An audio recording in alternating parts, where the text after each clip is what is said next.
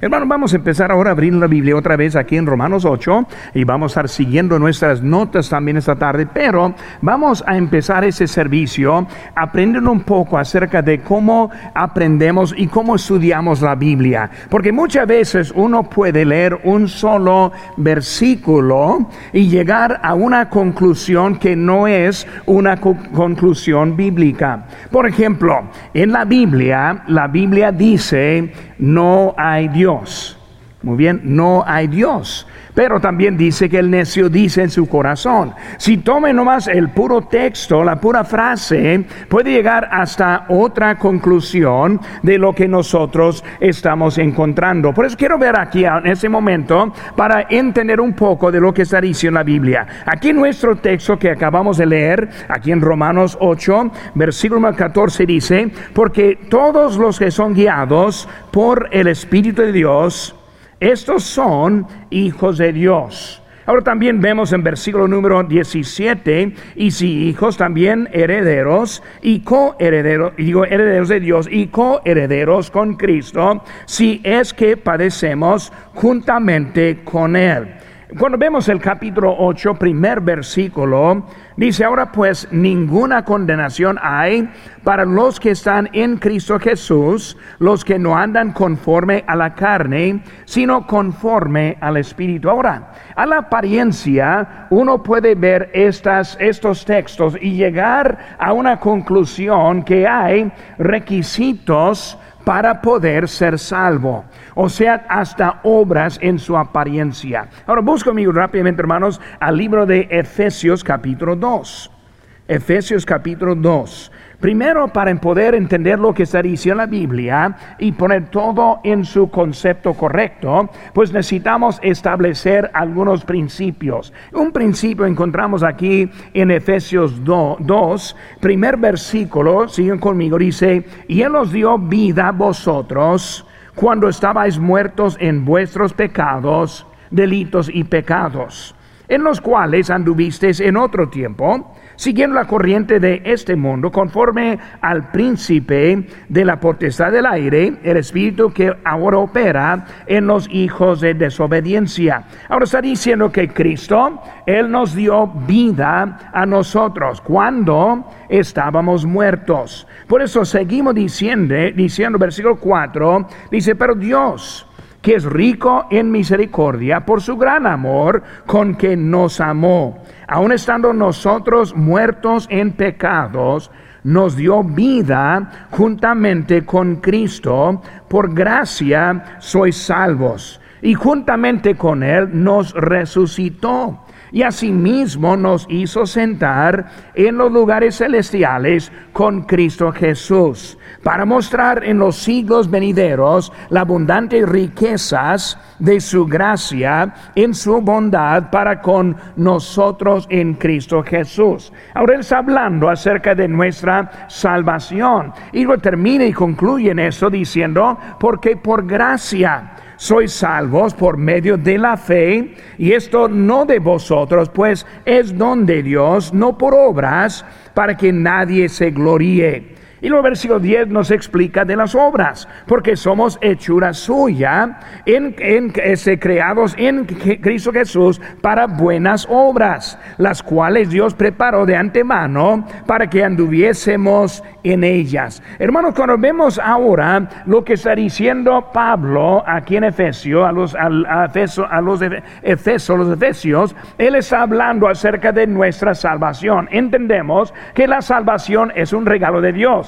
Y podemos ir de muchos lugares en Romanos y otro lugar que dice lo mismo acerca de eso. Ahora volvemos a nuestro texto de Romanos otra vez. Por eso cuando nosotros entendemos el principio, también entendemos cómo leer correctamente lo que está dicho. Por ejemplo, en versículo 1 de Romanos 8, ahora pues, ninguna condenación ninguna condenación hay para los que están en Cristo Jesús.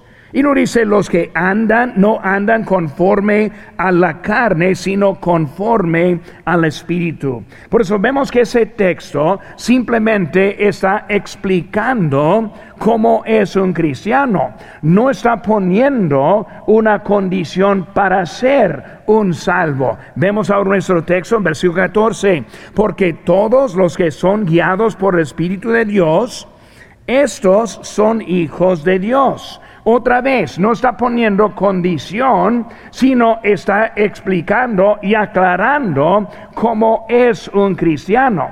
Por eso cuando leemos estos textos, son hechos y escritos para ayudarnos a nosotros entender cómo debemos portar, cómo debemos pensar, cómo debemos conducir como hijo de Dios. Y por eso algunos lo leen y tratan de ese torcer lo que está diciendo y manipularlo, poner en su propio pensamiento, cuando la Biblia sí está muy clara en lo que nos está enseñando. Y por eso cuando vemos en esta tarde, estamos viendo del asunto de los beneficios de la nueva familia. Como nosotros somos salvos, ahora puestos en otra familia. Vemos una palabra clave que vemos y vamos a leer esa palabra que es la palabra, la palabra adopción. Así somos hijos adoptados en Cristo. Por eso, cuando hablamos, hermanos, esa tarde, vemos la superioridad de la vida espiritual. Por eso la vida espiritual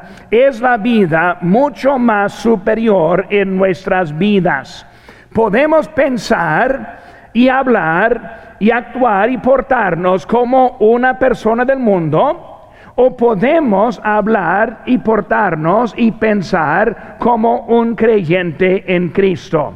Hermanos, la verdad es, por mucho gana la vida espiritual. Por eso el mundo falla en mucho. Cuando uno está siguiendo noticias, especialmente hoy en día, ve cómo este mundo no da, no produce mucha esperanza.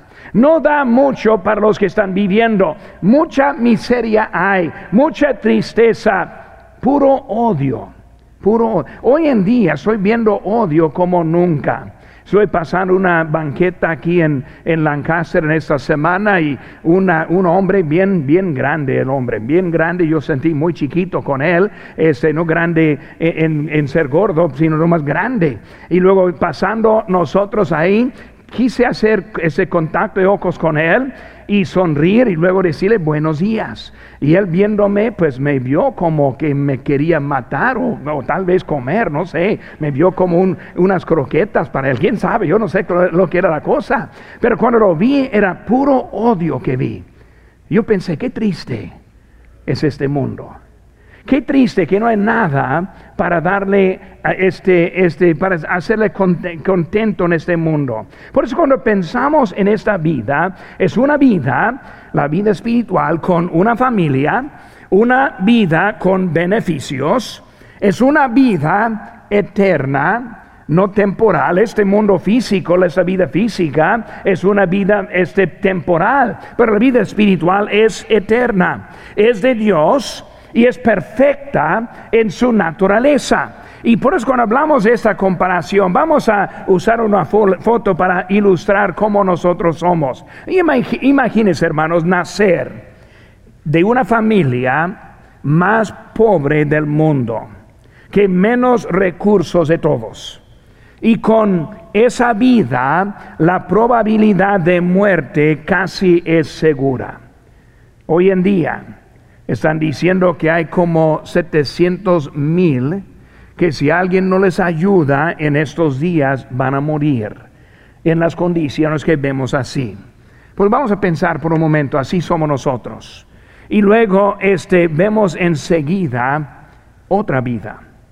Imagínense que pase un hombre riquísimo y amable que muestra su amor y quiere que usted sea su hijo y le ofrece quitarle de esa pobreza y ponerle en su riqueza, en la casa más bonita que hay, las mejores comidas, la ropa y la vida solo de los sueños. Lo único que necesita es aceptar la invitación. Cuando hablamos de esta vida espiritual, Así es exactamente. Porque hasta que lo mejor que ofrece este mundo es como esa foto de la pobreza. Y cuando vemos lo que Dios está ofreciendo es algo increíble para nosotros. Muchas veces nosotros andamos distraídos con los problemas que hay en este mundo y vemos a nuestras necesidades, sea físicas, económicas, emocionales, u otra manera que puede estar sufriendo. Y muchas veces no estamos enfocados en lo que Dios está haciendo para nosotros en lo que Dios ofrece para nosotros en este mundo. Por eso, hermanos, vamos a estar viendo en esta nueva familia y luego seguimos con las notas lo que vamos a aprender en esta tarde. Número uno, vemos la adopción a una nueva familia. Adopción a una nueva familia. Cuando pensamos en esa palabra adopción, está hablando de que Dios nos escoge. Ahora, somos nacidos de nuevo, pero también nosotros entramos en la familia de Dios por adopción. Yo tengo un hermano adoptado. Cuando yo era un niño chiquito, mis padres pues este cuidaba de un niño de que tenía muy pocos recursos, esa familia, muchos problemas que hubo, y luego con él estuvo con nuestra familia por buen tiempo, y luego decidieron mis padres adoptarlo. Y por ello tengo un hermano de la carne, yo tengo dos hermanas de la carne y luego un hermano adoptado. Ahora, la diferencia entre nosotros, pues hay mucha diferencia, pero la cosa más, para mí, más grande es que mis padres no tuvieron mucha decisión conmigo. Cuando yo nací, ahí estoy. Sea bueno, sea malo, si le gusta o no le gusta, aquí estoy. Pero mi hermano adoptado fue de decisión. Por eso mis padres literalmente escogieron a él. Yo solo ahí estuve. Y por eso cuando hablamos de la adopción, estamos hablando que Dios en su sabiduría nos escoge para su familia. Ahora, cuando pensamos en eso, si nos escoge, también Él tiene planes muy grandes para nosotros. Y por eso en la adopción, eh, nosotros ahora somos hijos de Dios. Ahora, esa familia no comienza en la gloria sino comienza ya en esta tierra. El error más grande que hace un cristiano es que vive esta vida para el mundo pensando que la vida espiritual comienza allá en el cielo. Es el error más grande. Es lo que está perdiendo mucho de lo que Dios quiere hacer para nosotros. Él quiere bendecir y usarnos desde ahora. Él quiere una relación con nosotros desde este momento. Él está preparando lugar para nosotros. Pero hermanos, nuestra vida en Cristo ya comenzó. Pero vemos, hermanos, esta adopción. En eso A, tenemos un nuevo liderazgo. Vemos versículo 14 de nuevo. Porque todos los que son guiados por el Espíritu de Dios, esos son hijos de Dios. Ahora, esa ilustración de mi hermano adoptado otra vez, un nuevo guía. Por eso ese niño antes estuvo en otra casa, con otro liderazgo, con otros ejemplos, con otras reglas, como otro estilo de vida. Pero cuando entró en esta familia, ahora él aceptó otro liderazgo en su vida. Pero nosotros no somos los líderes de nuestra vida. Somos seguidores. La verdad es que nosotros somos hechos seguidores. Somos hechos. Vamos a seguir a alguien. Alguien va a ser nuestro ejemplo. Vamos a imitar a alguien en la vida, sus hijos pueden verlos, están imitando a alguien, están hablando de una forma, está interesado en ciertas cosas, está vistiéndose o marcándose o haciendo algo por lo que está viendo en otra parte o también hasta aquí mismo. Por eso cuando hablamos de esta vida es una nueva, un nuevo liderazgo que tenemos. Somos hijos de Dios. Somos hijos de Dios. Nuevo liderazgo. Nosotros tenemos la opción de escoger, como dijo Moisés en Deuteronomio, escoger una bendición o escoger una maldición. Nosotros como hijos podemos, este, podemos portarnos y vivir para recibir bendiciones o para recibir el castigo en nuestra vida. Dios nos ama. Él es nuestro líder. Cuando le aceptamos, aceptamos con Cristo, esta no es opción. Por eso cuando los que leen ese versículo pensando es algo requerido, no, es algo puesto. Yo recibí a Cristo, dice la Biblia, sois comprados por precio. Glorificad pues a Dios. Muy bien, es Él que es nuestro dueño, es Él que es nuestro líder, le vamos a reconocer o no, va a cambiar nuestra relación con Él, pero la cosa es hecha. Dios es nuestro líder. Por eso cuando hablamos de nuestra vida y cómo la vivimos, somos hijos. Eh, significa que fuimos removidos de la familia de Adán y fuimos trasplantados o adoptados a la familia de Dios. Por eso nosotros tenemos doble naturaleza. Por ejemplo, mi hermano adoptado se parece probablemente más como su padre físico, el cual nunca lo he conocido, o tal vez su mamá físicamente. Pero su manera de portar cambió cuando entró en nuestra familia. Fuimos a un este restaurante cuando él apenas entró a la familia a vivir. Y hermano, él, salió una, una, vida tremenda antes que mis padres lo aceptaron para vivir con nosotros. Fuimos a un restaurante, él tuvo siete años de edad y luego, como dice la mesera siempre, pues ¿qué quiere para tomar? Llegó a, a mi hermano adoptado y él dijo, una cerveza.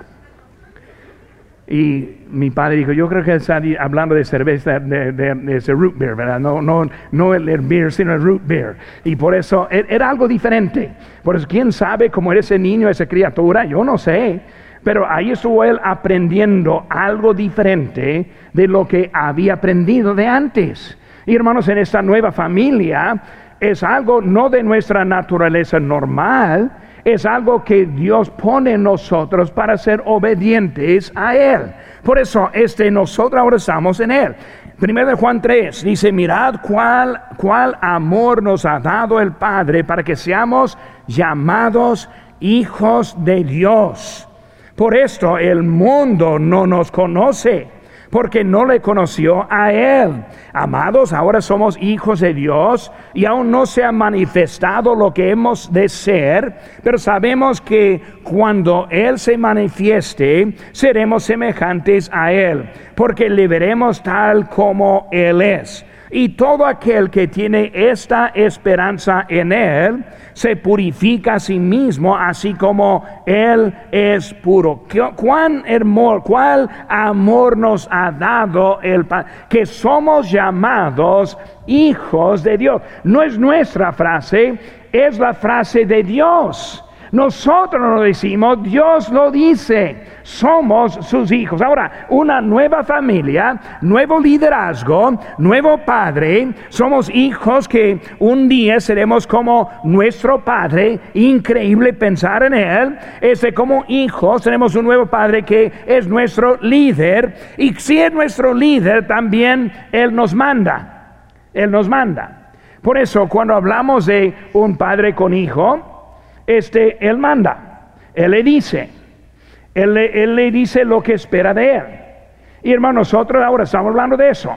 No estamos portándonos para ser un, un hijo de Dios, sino como hijo de Dios respondemos a nuestro nuevo Padre, nuestro nuevo líder en nuestra vida. Él es el quien está mandando en nuestra vida. Pero ¿cuántas veces, en vez de Él mandando, nosotros queremos mandar a Él. Con ciertos grupos que dicen, reclama a Dios, reclama las promesas. Hermanos, no reclamamos nada a Dios. Dios nos manda a nosotros. Si pedimos, si esperamos, si tenemos fe, pero hay que recordar, es Él quien manda a nosotros. Nosotros no escogemos el camino esperando que Dios nos va a bendecir. Nos bendice cuando andamos en su camino, cuando le seguimos a Él. Por eso es Él quien está mandando. Por eso, hermanos, Él debe estar parte de cada decisión que nosotros hacemos. Debemos estar bañando decisiones en la oración. Señor, yo te estoy pidiendo, yo quiero hacer lo correcto, hablando de las decisiones que nosotros vamos a tomar. Él es el quien sabe lo que necesitamos. Cuando hablamos de cómo somos, debemos imitar nuestros padres. Pues yo tengo mi papá, él tiene 87 años de edad, está, está teniendo tiempo difícil allá en, Ohio, pero muchas veces cuando yo digo algo, yo escucho a mi padre. Y yo estoy diciendo, uff, así es exactamente como mi padre lo dice. A veces está bien, pero a veces me irrita. Yo, uf, no, no me gustó cuando él dijo eso y ahora yo estoy diciendo eso. Yo digo, yo hablo a mis padres, a mis hijos como mi padre me habló y algunas cosas no me gustaron. Pero saben que hermano, con nosotros tenemos un padre, empezamos a imitarlo. Nuestro padre debe tener la influencia en nuestras vidas para empezar a cambiarnos. Por eso, hermano, cuando hablamos de la vida cristiana, la parte más bonita es que Cristo cambia y transforma nuestras vidas. No vivimos como antes.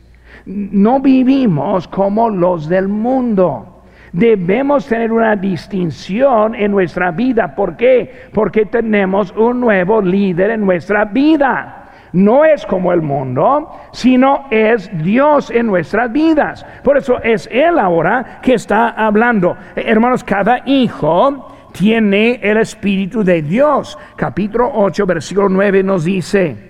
Mas vosotros no vivís según la carne, sino según el Espíritu, si es que el Espíritu de Dios mora en vosotros. Y si alguno tiene el Espíritu de Cristo, no es de él.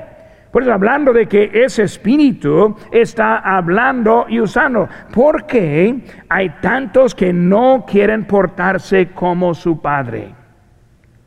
Porque hay tantos cristianos que no hacen sus actividades no se porta como su padre. Dos razones. Uno es porque es rebelde. Cuando un hijo no obedece a su padre, es un hijo rebelde. Simplemente, no hay otra palabra. Segundo es que no sabe.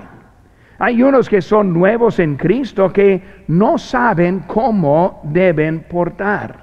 A mí me gusta hablar con creyentes nuevos y empezar a enseñarles lo que Dios espera de nosotros. Y si Él espera conducta en nosotros. Y está bonito aprender que ahora tenemos un nuevo líder en nuestra vida y Él quiere hacer una diferencia. Por eso, cuando alguien está nuevo en Cristo, yo no estoy esperando que va, va a saber cómo hablar todavía. Como mi hermano adoptado pidiendo una cerveza. Muy bien, ¿por qué hizo eso? No sabía diferente. Era de su vida de antes. Pero ahora está aprendiendo una nueva vida porque ahora está en otra familia. Por eso en Cristo estamos en esa familia. Vemos ahora también, hizo ve un nuevo límite. Versículo 15.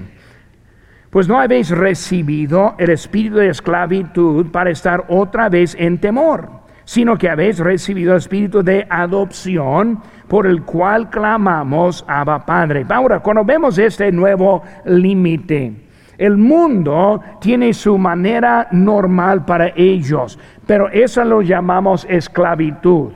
Por eso, el mundo produce esclavitud. Siempre hay que recordar eso. No produce libertad. Porque cada cosa que quiere hacer en este mundo le mueve para apetito de tener más. Lo, vemos fácilmente en los vicios. Un drogadicto que estamos viendo en la calle atirada, esa persona no está endrogándose por gusto. sino es esclavo a esa adicción. Pero hasta también nuestra vida. Si piensa, pues voy a comprar un carro nuevo y eso, con eso voy a estar satisfecho. No, eso nomás genera apetito para otro carro nuevo. Así es la vida en que estamos. Ahora, yo no estoy aquí predicando en contra de carros nuevos, sí estoy predicando en contra de, drogadicción, pero no estoy predicando en contra de lo que usamos en este mundo. Simplemente estoy diciendo que este mundo produce más deseos. El mundo en Cristo es diferente, produce satisfacción. Por eso cuando empieza a cambiar la conducta que era del mundo y ahora es de Cristo, encuentra una vida muy cambiada. Abba Padre, un término entrañable, una nueva relación. E, estamos hablando de Dios o mi Padre. Este, hablando con respeto, mi papi hablando de Dios tan cerca de nosotros. Por eso cuando oramos, yo siempre, pues mi, ánimo es cuando ore, ore a su Padre, no a Dios. No, a Dios. No, no diga Dios, no, diga Padre. Cuando está pidiendo, hace sus peticiones en el nombre de Jesús. No mi nombre, yo no soy demandado, no, en el nombre de que hay maneras que hablamos con nuestra relación nueva con nuestro Padre. Ahora yo sé que algunos usan la palabra Padre, no soy en contra de todo, no más la mayoría, pero no todo. Este, pero vamos a estar pensando en eso. Nosotros somos eh, eh, hijos adopción. Adopción tiene unas cosas interesantes. Adopción es otro término permanente. Cuando uno es adoptado, este, no hay manera de deshacerlo. Se puede volver a adoptarlo con otro, pero es algo permanente igual como el nacimiento. Adopción es algo inmediato. Ahora, con el caso mío, cuando mis padres este, me tuvieron, primero tuve que esperar nueve meses. Mi, mi hermano, inmediato. Él fue dentro, él fue aceptado en ese mismo día. Por eso, inmediata. Y también la adopción es completa. No es como que, pues vamos a ver, vamos a la prueba. No, es completa en ese momento. Por eso, un nuevo límite en la vida. Ahora, si sé, una nueva libertad. Muy bien, el mundo, siempre hay que recordar, el mundo produce esclavitud. Cristo produce la libertad. La libertad no es para elegir lo que quiera hacer. La libertad es hacer correcto con la vida que Dios nos ha dado. Cuando hablamos de la libertad, lo he dicho antes, lo voy a decir otra vez. Libertad aquí en nuestro país no significa que puede hacer lo que quiera. Hay libros de leyes muy grandes que dicen lo que no puede hacer. Por eso no es como que él puede decir, pues yo soy libre, Voy a entrar en esa tienda, voy a sacar lo que yo quiera y voy a llevar, es mío porque yo soy, no, no, tiene que pagar la cuenta. Muy bien, por eso libertad no significa haga lo que quiera, significa haga lo correcto. Y por eso cuando hablamos en Cristo tenemos libertad. ¿Para qué? Para vivir la vida correcta, vivir la vida en Cristo. Y hermanos, en esa vida encontramos la satisfacción de nuestra vida. Por eso, hermano, la nueva libertad. Número dos, hermano, vamos a seguir en esa tarde la afirmación de ser hijos de Dios. 16, versículo 16. El Espíritu mismo da testimonio a nuestro espíritu de que somos hijos de Dios. Ahora, debemos aprender cómo leer textos y aplicarlos a nuestras vidas. Nosotros cuando hablamos de nuestra salvación es eterna, no se pierde, pero también tiene sus pruebas. Aquí es una de las pruebas. El Espíritu que común, eh, la comunión con nosotros. Por eso nosotros podemos sentir su Espíritu. Una evidencia, hermanos, es estar aquí presentes en esa tarde cuando estoy predicando, no estoy dando una plática, estoy predicando, cuando estoy predicando y el Espíritu Santo empieza a aplicar su predicación a su corazón. Si estás sentado bien seco, bien dormido, nunca llega nada, está simplemente pasando el tiempo aquí, tal vez está mostrando algo en su vida.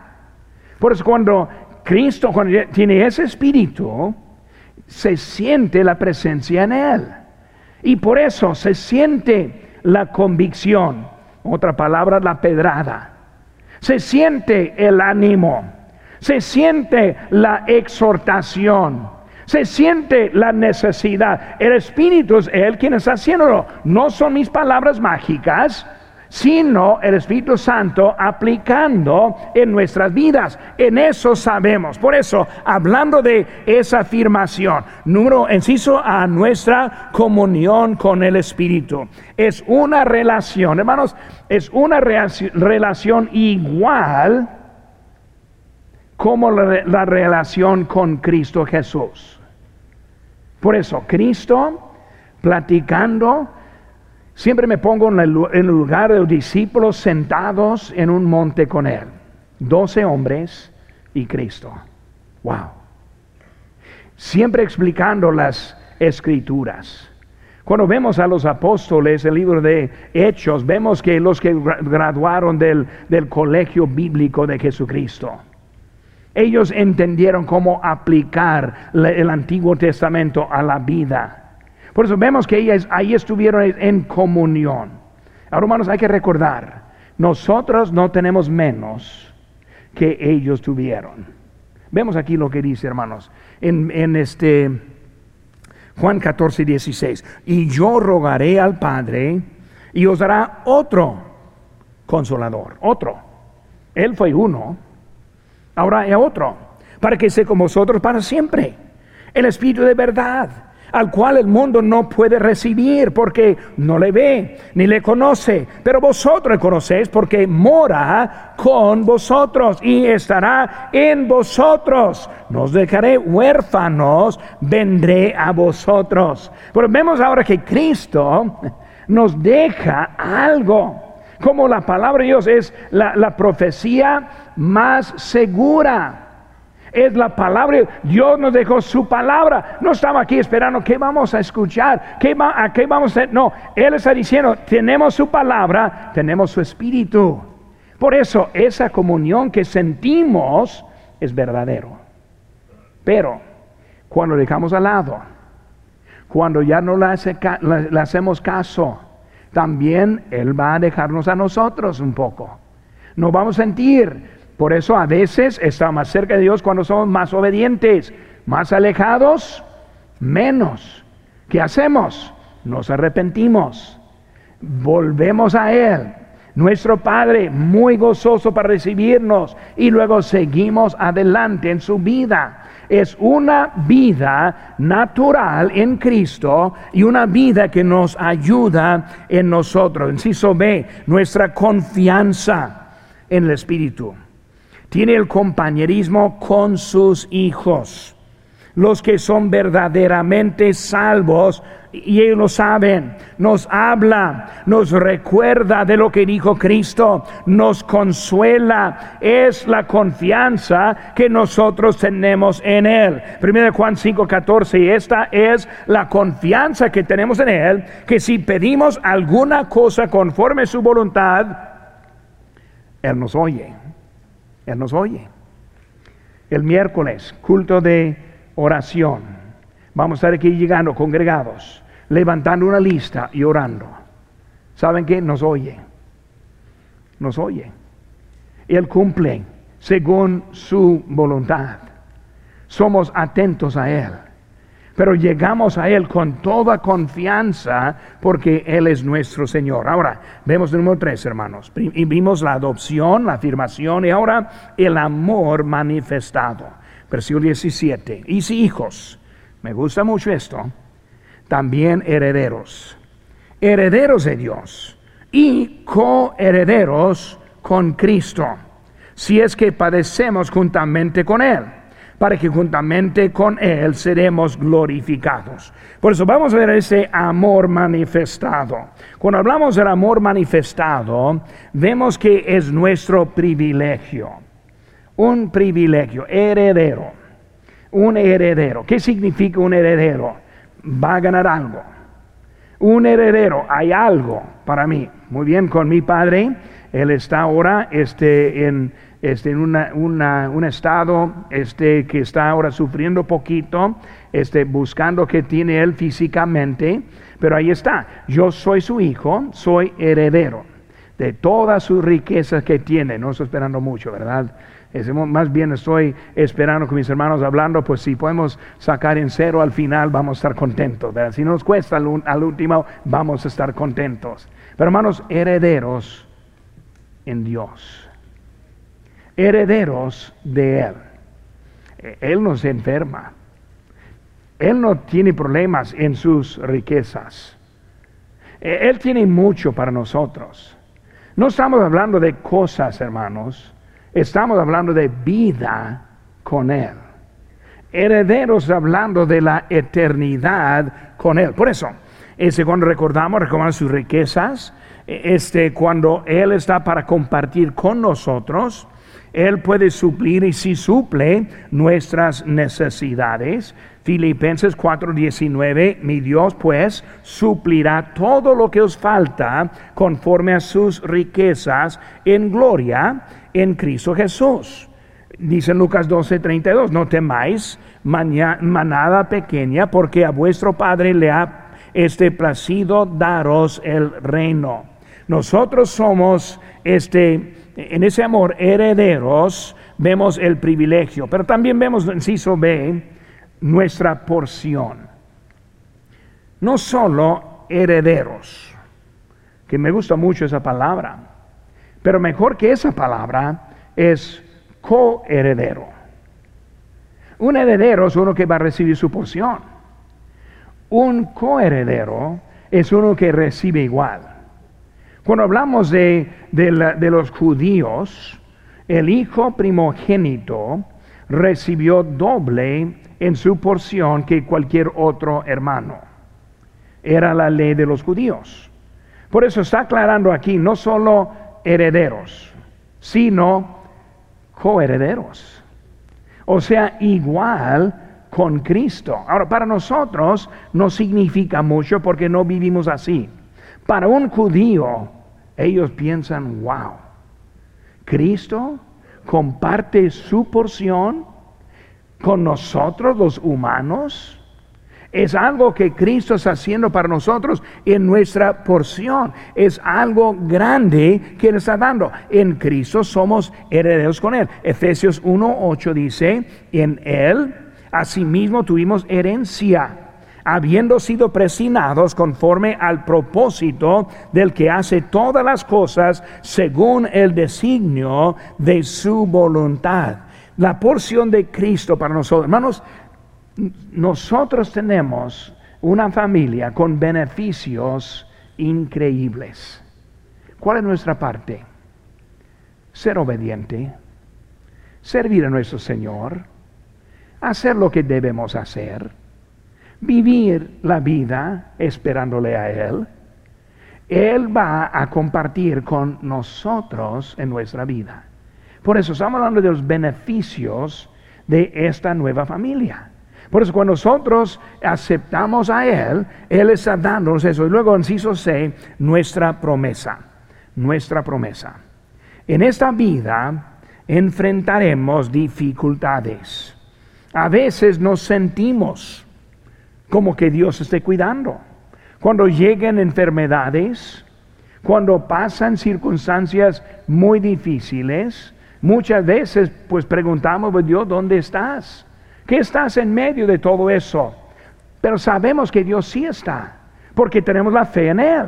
Pero vemos también que no es algo fuera del, del razonamiento. en Salmo 27, 9 dice, no escondas tu rostro de mí, no apartes con ira tu siervo, mi ayuda ha sido. Yo estoy leyendo ahora en mi tiempo de lectura, una parte que estoy leyendo es el libro de Job. Y Job estuvo sufriendo no sabiendo por qué.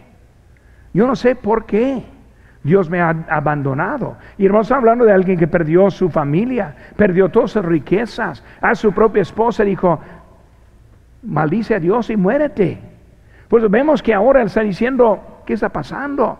Sus tres amigos vienen y en vez de curar y ayudar, echan sal la herida. Y él ahora está sufriendo sabiendo por qué. Pero Dios sabe. Dios está en control. Somos herederos. Su promesa es segura. Muchas veces me pongo a pensar cómo va a ser la eternidad. Y saben, hermano, todo lo que hacemos en este mundo no sirve para nada. Para nada. ¿Por qué? Porque su casa, que vive toda la vida tratando de hacer, un día va a ser vacía de usted. Su carro, mm, me gusta mi carro. Un día va a ser uno de los yonkis que están aquí, agarrando partes para otro. Es la vida. Pero saben que hermanos, la vida allá va a ser apenas empezando.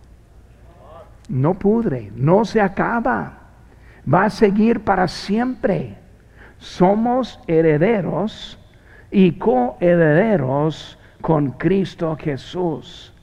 Por eso necesitamos poner esa mira en las cosas arriba, en donde nada va a acabar y todo va a seguir adelante. Hermanos, estamos en este mundo y disfrutamos varias cosas de este mundo, pero nuestra mira, nuestra dirección es la gloria.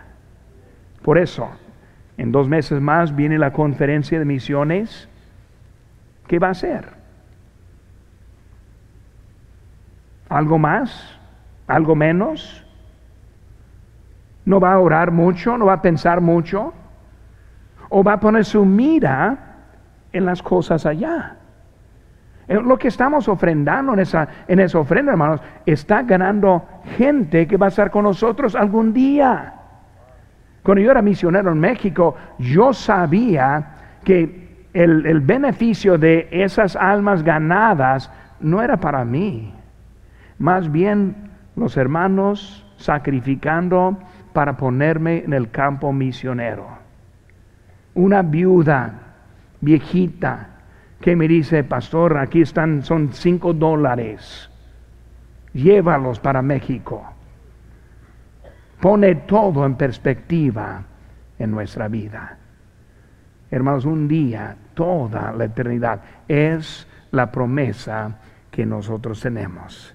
Por eso, hermanos, esta familia en que estamos, muchos beneficios, beneficios para nosotros.